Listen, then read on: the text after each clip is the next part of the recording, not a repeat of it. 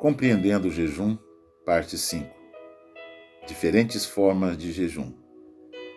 Encontramos as seguintes formas na Bíblia: Jejum parcial. Normalmente, o jejum parcial é praticado em períodos maiores ou quando a pessoa não tem condições de se abster totalmente de alimentos, por causa do trabalho, é um exemplo. Lemos sobre esta forma em Daniel. Naqueles dias, eu, Daniel, Planteei durante três semanas. Manjar desagradável não comi, nem carne, nem vinho entraram em minha boca, nem me ungi com óleo algum, até que se passaram as três semanas. Daniel capítulo 10, versículo 2 e 3. O profeta Daniel diz o que ficou sem ingerir: carne, vinho e manjar desagradável. Provavelmente se restringiu a uma dieta de frutas e legumes não sabemos ao certo. O fato é que se absteve de alimentos, porém não totalmente. E, embora tenha escolhido o que aparentemente seja a forma menos rigorosa de jejuar, dedicou-se a ela por três semanas. Em outras situações, Daniel parece ter feito um jejum normal. Daniel capítulo 9, versículo 3, o que mostra que praticava mais de uma forma de jejum. Ao fim desse período, um anjo do Senhor veio a ele e lhe trouxe uma revelação tremenda. Declarou-lhe desde o primeiro dia a oração do profeta já fora ouvido, versículo 12.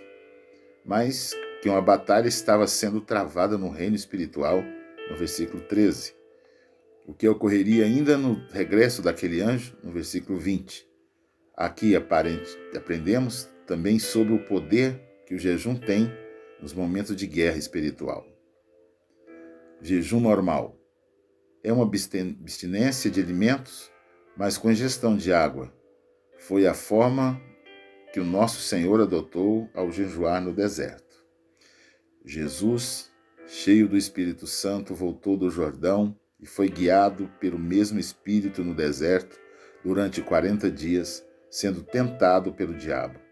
Nada comeu naqueles dias, ao fim dos quais teve fome. Mateus capítulo 4, versículo 2.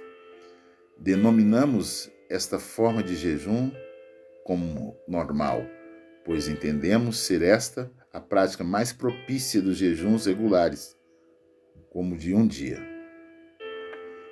Jejum total, abstinência de tudo, inclusive de água. Na Bíblia encontramos poucas menções de ter alguém jejuado sem água, isto dentro de um limite no máximo de três dias.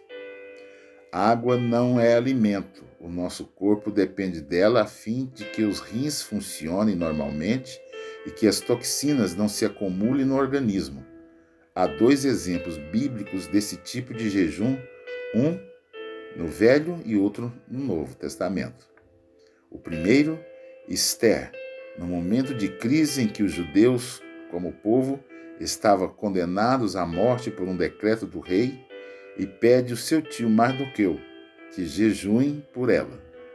Vai, ajunta todos os judeus que se acharem em Suzã e jejuai por mim. Não comais, não bebais por três dias, nem de noite nem de dia. E eu e as minhas servas também jejuaremos. Depois irei ter com o rei, ainda que é contra a lei. Se perecer, pereci. Esther, capítulo 4, versículo 16. O segundo, Paulo, na sua conversão, também usou essa forma de jejum devido ao impacto da revelação que recebera. Esteve três dias sem ver, durante os quais nada comeu e nem bebeu. Atos, capítulo 9, versículo 9. Não há qualquer outra menção de um jejum total maior do que esse a não ser o de Moisés e Elias numa condição diferente que explicaremos adiante. A medicina adverte contra um período de mais de três dias sem água como sendo nocivo. Devemos cuidar do corpo ao jejuar e não agredi-lo.